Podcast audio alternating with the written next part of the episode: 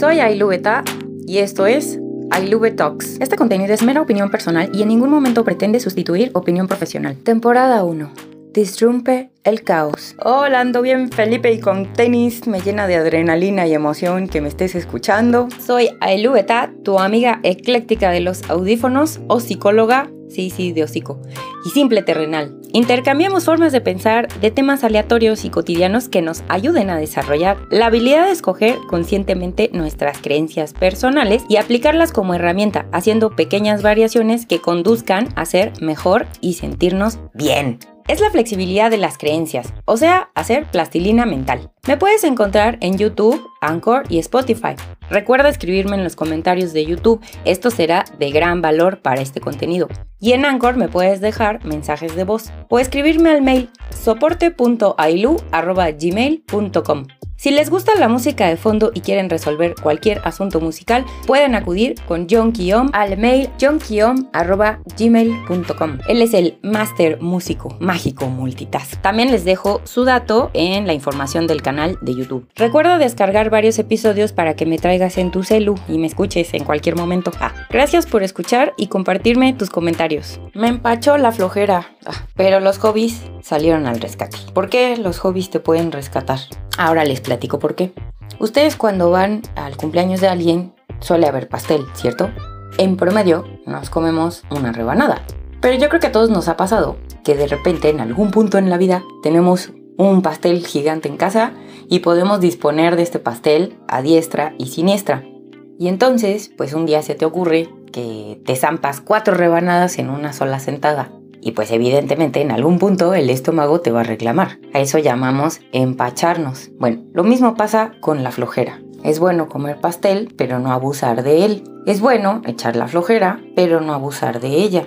¿Y cómo sabemos cuándo o en qué punto tenemos que mesurarla? Bueno, pues porque hay ciertos periodos prolongados en los que echamos la flojera, lo cual está bien, porque como humano tenemos que tener estos ratitos de estar ahí echados bien a gusto, pero puede llegar un punto en el que nos empachemos con la flojera, que son empezar a sentir a lo mejor apatía o ansiedad o insatisfacción o esos visos como de falta de sentido en la vida y así.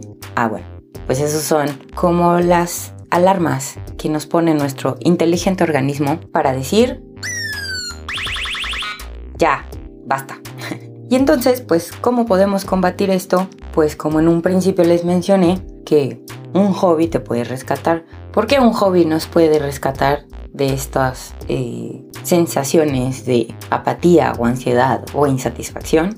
Bueno, pues porque los hobbies suelen ser temas que en lo personal nos interesan, que es un algo que naturalmente te llama la atención o te ilusiona. Y qué mejor forma de combatir esas sensaciones negativas, pues con algo que sea divertido y que te interese. Porque, paréntesis, me atrevo a decir que cuando empezamos a sentir esa apatía o insatisfacción y lo dejamos pasar o omitimos que tenemos que hacer un algo para evitar sentirnos así, siento que esas sensaciones si las dejamos que pasen así nada más, como que se siguen como hilo de media, ¿no? Como bola de nieve. Y pues esto también puede llegar a provocar una depresión y luego pues tiene uno que ir con el psicólogo o si se hace más bola de nieve con el psiquiatra, etcétera, etcétera. Entonces, si nuestro bello e inteligente organismo nos está dando estas alertas como de me estoy empezando a sentir medio ansiosito ah, o medio apático o como que qué aburrición la vida.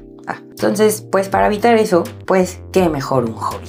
Pues van a decir, pues sí, pero pues un hobby luego, mm, ok, ya. O sea, se resume a buscar en internet nada más ahí como que pues a grandes rasgos. No, no, no. O sea, pues de qué sirve que nada más busques ahí en Google, ahí resultados nada más aleatorios y ya, en eso quedó, ¿no? El chiste es que yo les aconsejaría que hagan una lista de 10 hobbies o de 20 hobbies o de 50 o de los que gusten. Siéntense con un cuadernito y un lápiz y empiecen a escribir a diestra y siniestra los hobbies que les han pasado por su cabeza desde hace muchos años. Acuérdense todos los hobbies que a lo mejor alguna vez pensaron, ah, estaría padre esto o me gustaría tal. Entonces todos los que se acuerden y hagan así una lluvia de ideas con un montón de hobbies que en algún momento quisieron o se vieron haciendo, pero nunca lo hicieron. Luego, ya que tengan esta lista, lo mejor sería como acomodarlas en el orden de mayor a menor interés. Y acto seguido comienza a explotar el Internet. Hay tanta información y gratis o pagada también, pero bueno, al menos antes de pagar algo puedes investigar muchas cosas gratuitamente. Entonces, pues agarras el primer punto de la lista y te pones a buscar videos, podcasts, páginas, grupos en Facebook o fotos relacionadas, eh, personas que se dediquen a este hobby que estás buscando. Mm, también si a lo mejor eh, tiene, requiere un poco más de técnica, tu hobby también hay cursos, seguramente hay un curso eh, ya incluso ya son muy accesibles. O sea, hay cursos de a veces hasta de 100 pesos, 200 pesos. O eh, hay tantas plataformas que te brindan cursos que mismo a lo largo del año hay como en varias ocasiones los ponen en descuento. Entonces, pues si encuentras un curso y dices, ay no, me duele el codo, ah, mejor me espero. Está bien, te puedes esperar, no sé, 15 días un mes estar monitoreando si en ese lapso de tiempo lo ponen en descuento o incluso a lo mejor en ese lapso de tiempo encuentras un curso igual o mejor hasta gratuito. Y entonces pues ya, ¿no? Empiezas a buscar ahí el, hobby o el tema relacionado de tu interés y en la marcha te vas a ir dando cuenta del interés real que despierta en ti. Y si no ocurre con alguno de los temas de tu lista, no pasa nada. Al menos ya descubres que realmente no te interesaba tanto y continúas con el siguiente tema de la lista. Y así te vas, ¿no?